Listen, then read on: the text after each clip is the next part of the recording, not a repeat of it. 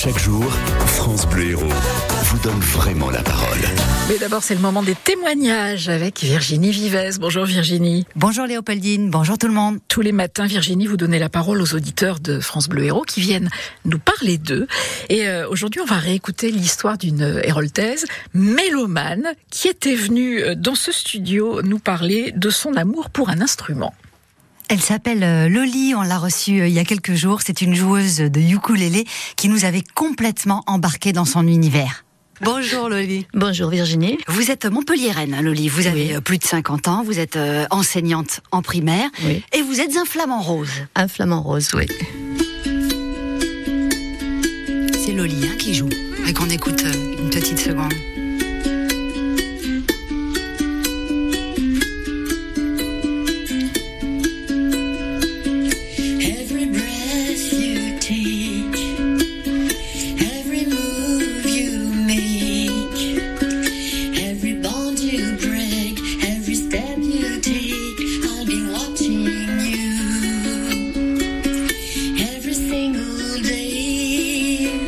C'est Loli. Ça, ça- ça pose sa dame, hein Qui chante aussi. Qui chante aussi.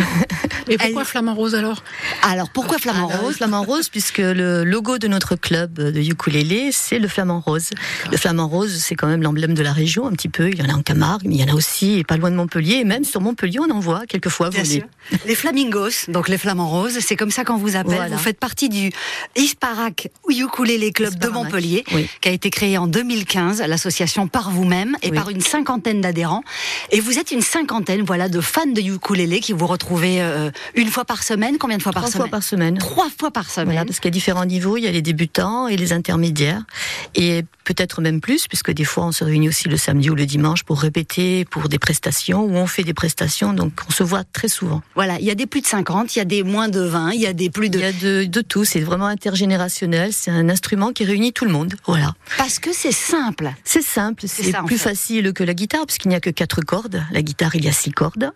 Et c'est accessible à tous, même sans avoir fait de la musique. Hein. Je veux dire, c'est mm, déjà après la première séance, on peut déjà jouer et chanter quelque chose.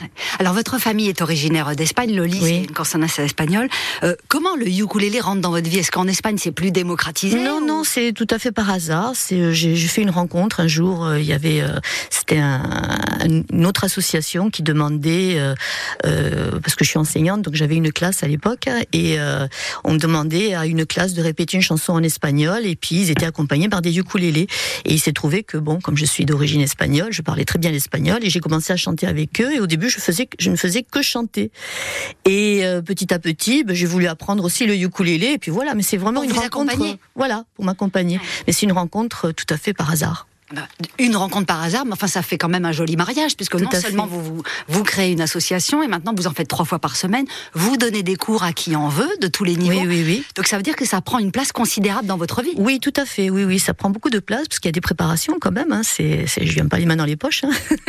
il faut trouver des partitions, il faut trouver des chansons accessibles à tous parce qu'il y a des, il y a des partitions qui sont accessibles aux débutants et d'autres euh, qui sont accessibles à des intermédiaires. Donc effectivement, euh, et puis il faut trouver aussi des chansons qui plaisent. Hein. Oui. Donc euh, c'est un, répertoire très éclectique. Il y a de tout. Hein, puis on chante dans toutes les langues. Donc voilà. Ça ressemble à quoi une partition du ukulélé? Parce que vous parlez de Ça ressemble à une partition comme de, de guitare. Donc, il y a il y a des des- paroles, des il y a des accords dessus. Il peut y avoir des tablatures, effectivement. Il faut savoir lire la musique du coup? Pas du tout. Pas du tout. Vous savez, il y a plein d'ados qui jouent de la guitare et qui ne savent pas du vrai. tout de la musique. Et ben, le ukulélé, c'est pareil. Et effectivement, dans le, quand on regarde le répertoire, ça va de, de Edith Piaf à là, on entendait voilà Every Breath You Take. Voilà, il y a, il y de les grottes de Rocamadour, il y a Guantanamera, il y a Il y a évidemment des standards de espagnols. Il y a vraiment de tout. C'est Ce qui est particulier aussi dans votre association et dans votre bande de 50, euh, de 50 fans de ukulélé, c'est que vous ne faites pas ça que pour être dans un garage. Si vous répétez quatre fois par semaine, c'est parce qu'il y a beaucoup, beaucoup de représentations. Voilà, Ouais. on, on fait des prestations, Ouais. on, on- on les fait euh, bien souvent gratuitement pour d'autres associations. hein. Sinon, on fait aussi euh, des soirées. hein. Donc là, c'est la brasserie du Dôme à Montpellier. Donc on invite aussi d'autres clubs. hein. Il y, a, y a le club de Latte aussi qui vient nous voir. Euh, disons que c'est, ça s'est étoffé pendant le confinement. Ah bon? Voilà, pendant le confinement, euh, on était très isolés. Et puis, euh, grâce à Internet, on a fait connaissance avec d'autres clubs français et d'autres clubs euh, d'autres pays. Donc, on a établi une sorte de réseau par internet. Genre, vous faisiez des lives. euh, Voilà, on faisait des, des, des- par exemple, il y en a un qui proposait, euh, on va lancer le thème, euh, je sais pas moi, euh, de la mer, et on, ch- on chantait des chansons sur la mer, on se faisait des vidéos et on se les envoyait sur YouTube et sur les réseaux euh, Facebook et autres, et on faisait des échanges entre clubs et on s'est connus comme ça. Et puis après le confinement, on s'est dit, bah on a envie de se retrouver Oui. et on a commencé les festivals Eh les oui. festivals de ukulélé. Et donc les clubs se sont déplacés. On a fait les rencontres vraiment en, en réel, Ah oui. parce qu'on connaissait les gens par internet, mais on les voyait pas. Donc les festivals nous ont permis de faire des rencontres avec d'autres euh, d'autres clubs. On est allé au festival de Dijon, on est allé, on est allé au festival de Marseille, on est allé au festival de Toulouse. Et là, on a tissé des liens. Donc là maintenant, on a un réseau français qui est assez bien. Savez qu'il y a un, un- un grand festival comme ça qui est né petit à petit à Montpellier, qui devient une énorme- fanfares. La fanfare. Oui, euh, peut-être oui, dans oui, 10 oui. ans, le festival de Ben, on ukulélé. espère, on espère. Il y aura le- la deuxième édition du gros festival euh, du festival de ukulélé euh, en 2024 du 1er au 3 novembre. Ça s'appelle le Halloween Ukulélé Festival. Ah, on aura le temps d'en voilà. parler l'année prochaine. Puis c'est quand même un instrument qui a un avantage par rapport à la contrebasse ou au piano, c'est qu'on peut l'emmener facilement par Le poids. Exactement. On le met dans un sac à dos, on peut le transporter dans un train, euh, partout, partout. Mais c'est c'est dingue, c'est que c'est associé à un côté un peu bonne humeur quand même. Ah, mais tout à fait, tout à fait. Oui, oui, c'est festif, c'est assez festif. Bon, bien sûr, on peut jouer de tout. Hein. On peut jouer des chansons tristes. Bon, d'ailleurs, Edith Piaf.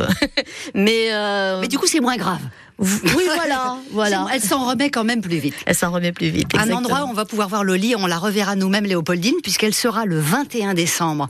Comme nous, place de la Comédie, dans les fameuses rames qui vont être immobilisées pour l'ouverture de la, enfin, la fête de la gratuité Du tramway. du, tra- du tramway. Elles y seront, ils ont été euh, sélectionnés. Euh, ils seront dans une des rames pour euh, voilà en- envoyer du ukulélé. Donc euh, Voilà, on, faire une animation. on se retrouve euh, là-bas. Il va y avoir plusieurs thèmes. Euh, Chaque, euh, chaque tramway va proposer une animation différente. Et nous, c'est le thème de la mer. Ah, génial. Donc les flamants roses, euh, effectivement, sont associés à la mer. Vous n'êtes pas obligé Et- de jouer sur un seul pied.